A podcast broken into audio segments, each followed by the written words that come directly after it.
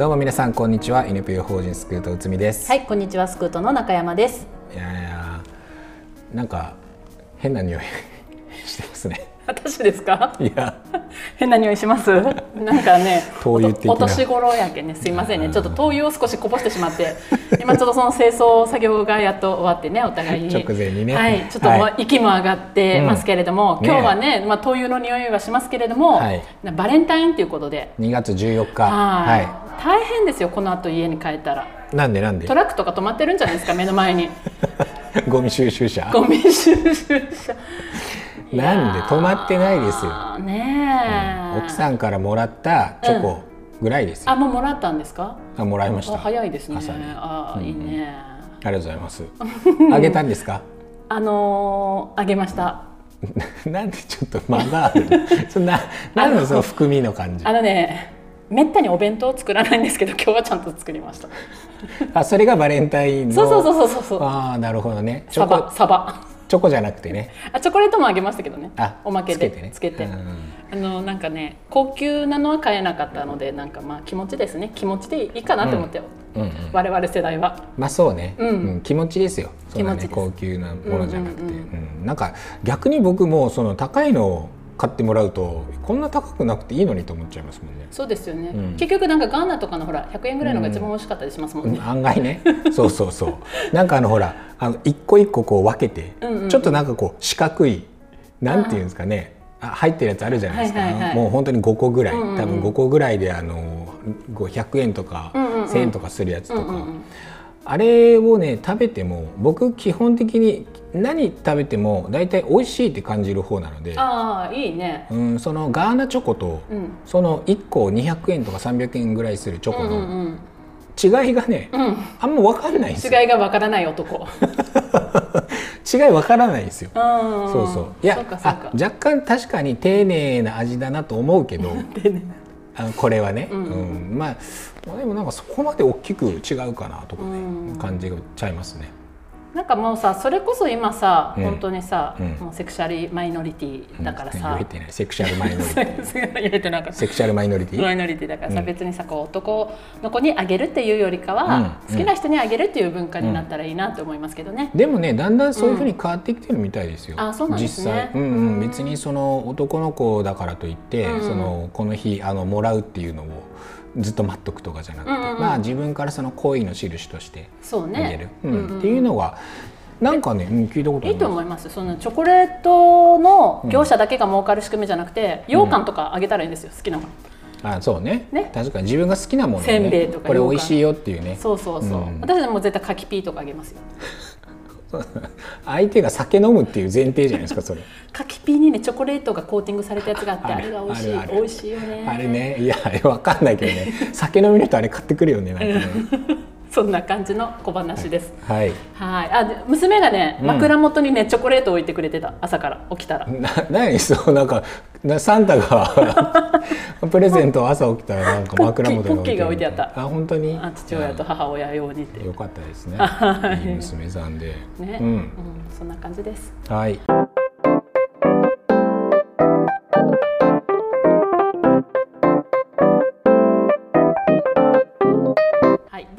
今日のテーマにはい。はい移りましょ今日なんかね、うん。テーマがちょっとぼんやりはしてるんですけど、はい。まあ戦後の不登校の変化。戦後のね、うん。うんうんみたいな感じの話をちょっとしようかなというふうに思っていて。ヒストリー・オブ・不登校ね。なんかねいやそこまであの細かくは話はできないですけど、はい。えっとね、今ちょうど僕と中山さんの前にですね、えっと、戦後の不登校、うん。まあ当時はね長期欠席って言ってました、長期欠席、はい、年間に50日以上うんうんが長期欠席っていうふうに、えーうん。戦後はカウントされていて大体これがね9089か90で多分あの30日に今の不登校のあの基準に変わるんですけど、うん。長期欠席の基準が50日以上だったんですよね。で今えー、と1952年から2013年までのうん。この長期欠席うんえーのあの割合の変化のグラフっていうのを、はい。あの僕ら見てるんですけど、うん。これね、えー91年のところからは、うん。結構ガーって増えてるじゃないですか。ほいほい。それ前ないね、その前ないんですよ。うん。でこの戦後ぐらいですよね。はい。これあのどういうふうにこのグラフがなっていくと思いますか？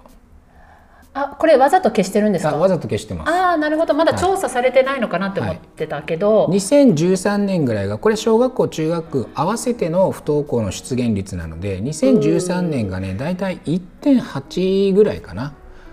多分中学校はもっと中学校単独で見るともっと高くなるし小学校単独で見るともっと低くなりますけど、まあ、合算して、えっと大体1.8ぐらいの2013年っていうのが不登校の出現率なんですけど、さあこれは試されてますね、うん、これね僕結構話したこともあるので。いやもう任せてください。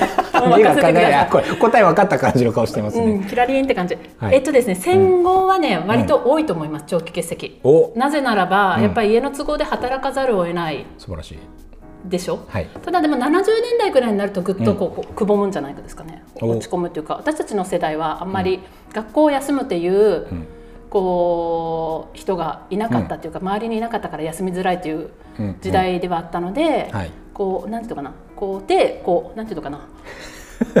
コップ状になってるみたいな感じ、あの盆地型って戦後いうか。からねその左端に1952年があってグラフで言うとね、うんうん右端に2013年があって、うんえーいわゆるその真ん中のところでぐっとこうへこんでいって。そしてまたこう上がってくるっていう、うんそういう感じですね、はい、うん正解ですすごいすごいすごいすごいや。めっちゃ嬉しそう めっちゃ嬉しい。はい、そうなんです。実は1952年は2013年よりも小中学生の不登校出現率っていうのは高いんですう。ーん。でしかもこれはあ2013年は30日以上。でえー1952年は50日以上なのではいはい。ちょっと厳しめの条件のはずなんですけど1952年の方があの割合としては高い。本当ね。うん、それぐらいかなりの数なんですよ。でこれまあ中学生はこれもやっぱり高くなってて。うん。これも小中合算なのでそれでいくと2.2、えー、と2ぐらいに近いのかな1952年がね。まあそれぐらいのこの長期欠席の割合なんですよ。うん。だから、えっと、今とね比べてもかなり高い水準ぐらい、まあ、今今はあの2022年だとこれこれはもっと割合高くなりますけど多分2.5前後ぐらいまではいったはずなんですよね小学校中学校最新の不登校の率が24万人ぐらいでしたよね、うんうんうんうん。なのでこうもうちょっと高くなりますけど割合は。そうですね、本当にこうジェットコースターのこう、はい、で大体ね、そこを打つのが197456ぐらいですね。あ我々が生まれたぐらいはい、ですね、生まれたぐらいっていうのが一番その長期欠席の割合っていうのは低いんですよ。やばい年がバレちゃう。であ ごめんなさいでまずやっぱりこれ長期欠席が減っていった要因っていうのが、うんうん。まあ、一つさっきね中山さんがおっしゃいましたけど、うん。まあ、家庭の事情とか、まあ、その当時はまだ小学生も中学生もバリバリあの労働力、うん。家庭の中での労働力っていうふうに見られているので、はい。まあ、学校にあの行くよりはあの働いてもらって、うん、家にお金が入るような形であの生活してもらう方がいいって思ってる、うん。そういうふうな家庭もたくさんあったので、はい。えーだから学校に行かせない。っていうふうなこともあったし例えば農家の子供に生まれたっはい。ていうふうになった時にあの別に学校に行かなくても将来は普通に畑で下ごいしてた方が自分の将来に直接つながるわけですよね。うんうんまあ、そういうふうなこともあって労働力じゃなくてもそもそも別に将来学校に行って勉強する内容とかが自分の仕事に役に立つと思えない。うん。っていうような子どもたちっていうのもたくさんいたはずなんですよね。まあ、そういうことでちょっとあの今とは違うその将来設計っていうのがまだまだ多分に地域の中にあったので、うん。まあ、そういうものを見据えても別に学校行く必要ないかなっていうようなところが多くて、ただそれがどんどん70年代に近づいてくると、あのーまあ、経済的に日本が豊かになっていくっていうこと、でそれであの社会全体があの農業ではなくて工業化されていく社会としてはね。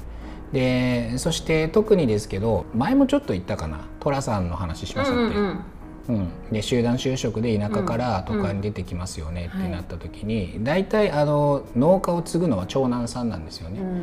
だから農家の次男三男とかっていうのはまあ一気にこう東京とか都市部とかって行って、まあ、工場労働者になっていくわけですよ。そしたらその地域あの工場労働者としてたくさんの人たちが入っていくっていうのは団地ができたりしますよね。そしたらそのお父さんうん。は子供に農家を継がせるわけにいかないじゃないですか。うんうんだから子供に与えれるのは将来この子に対してえー何ができるかってなった時に勉強しかないんですよ。うんうんつまり勉強していい学校に入って、いい会社に入ってもらうっていうふうなやり方でしか将来っていうのを示せないんです、お父さんは。ということで家庭の中も非常に学校的な価値観に染まっていくのが70年代。うん80年、まあ、地域も全般的にそういうふうになっていきますね、特に都市部から。うん。だから最初不登校っていうのは都市的な現象今でいうね、うん。その不登校とかっていうのは都市部でまあ出現していた頻繁にそういうふうなものからどんどんどんどんこう、まあ、地域いろんな地方とかにも、あの広がっていくっていうふうなつまりそれ社会っていうのがその地域っていうのがあのどんどんこうサラリーマン化社会化していって、うん。うん、で学校の外もサラリーマン化していくみたいな、そういうところで、えー、と日本の社会っていうのがどんどん変化していくっていうのが大体70年代。そんな感じがする。そんな感じがします。そんな感じがする。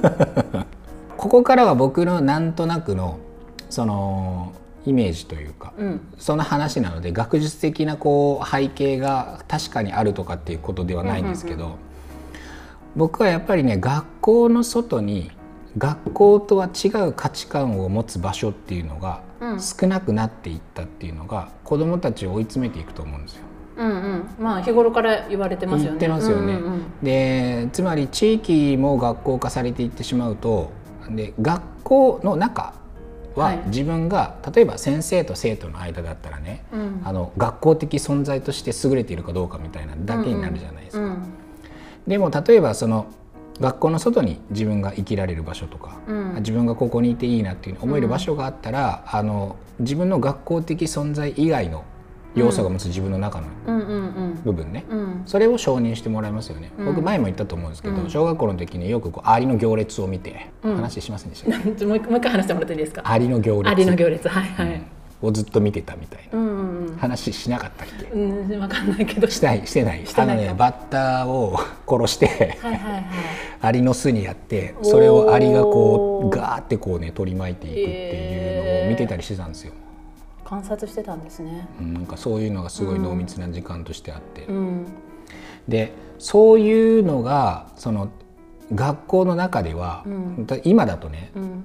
さっきのはその学校真ん中にも先生と生徒として考えた時に、まあ、学校的な存在として自分が承認されるか、承認されないかっていう部分でそこだけになっていくっていうやつなんですけど、生徒間うん。生徒の間では、うん。僕はねあのコミュ力一元化っていうふうに言ってるんですけどどういうことですかね？あの友達の中で、うん。あの自分がこう社会的にこう認められていくというか友達の社会の中でね、うんうん。こう認められていくっていう物差しが、うん。コミュ力があるかどうか。うん。一番いいのは陽キャでおも面白いやつなんですよ。うんでそこに全部一元化されていってしまって、うん。そこそうじゃない人たちっていうのは、うん。なんかね全然承認されないみたい。な。うんそうね。うん。だから例えば俺がそこで、うん。あの僕がそ 僕がそこでえっといや昨日あのアリの巣を見てたってバッタ殺してって言ったら、うんうん。キモってなるでしょ、なるね。あいつやばいやつってね。てなるでしょ、うん。それが今の生徒間の間でのその物差しなんですよ、うん確かにそういうちょっとそのコミュ力とは全く違うところでうん。自分が何かをしてるっていうのが、なかなかこう承認されにくい。昔だったらほら僕たちの時もそうでしたけど博士くんみたいに別にコミュ力なくてもむちゃくちゃ勉強して、うん。あの何かの時にこう頼りになるみたいなうんそうね。あとはなんか足が速いとかね、うんうんうんうんうん。そのあたりっていうのも、うん。まあ、小学校はね今でもそういうところはもしかしたらちょっとあるかもしれないけど、なんかね今だとほらスポーツむちゃくちゃできても陰キャだったらあの、クラスの中で別になんかこうそんないい感じになれないみたいな。うんそうね。なんかねあの、この間のね高校生が言ってましたけど陰キャ陽キャでうん。測られたくないみたいな感じのことをね。言ってたでしょ？庄司君が。うんうんなんか陰キャ陽キャみたいな、うんうんだからあれも結局陰キャっていうのは明るくて、うん。元気で、うん面白くて、うんうん。っていうやつらがそのなんていうのかなこうスクールカーストの中の序列の一番上にいて、うん。でそこから離れれば離れるほど、うんうん。その中で認められない。そうね、と。でうん。それがあること自体が問題じゃないんですよ。うん、ではなからね昔からね。そうそう。うん。でそれがあることが問題じゃなくて、つまり学校から離れた時にそうじゃない自分。うん。コミュ力勝負じゃない自分がでも好きなものってあるじゃないですか、うん。それを認めてもらったりとか、うん。それでなんか自分があ頑張ってあの周りから承認されるとか、うんうんあの別に同級生じゃなくてもいいんですけどね、そういう場所があんまりなくなってるっていうところが、うん。僕はこの、えー70年代に一回そこを打った不登校っていうのがもう一回こう90年代にガーッと上がってくるっていうのは、やっぱそのあたり学校外の部分でのその物差しっていうのが社会の中から減減っていって、うん。うん、反学校的な価値観とか、うん。あの非学校的な価値観を持つうん。その場所っていうのが、うん地域の中からどんどん失われていくみたいな。うんうん。でうん。この今そんな感じじゃないですか。はい。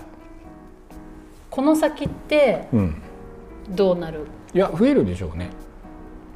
ここを、うん下手すりゃ私1952年を超えちゃうんじゃないかなと思いますけど、いや割合的にはもう超えてるんですよ。あもう超えてあそっか、もう2.5 2.5ぐらいはいってるので割合的には超えてるとう思います。ん、でもそういう例えば第二の居場所的なものが増えたら、まあはい第3にしようね。第三か。第三か。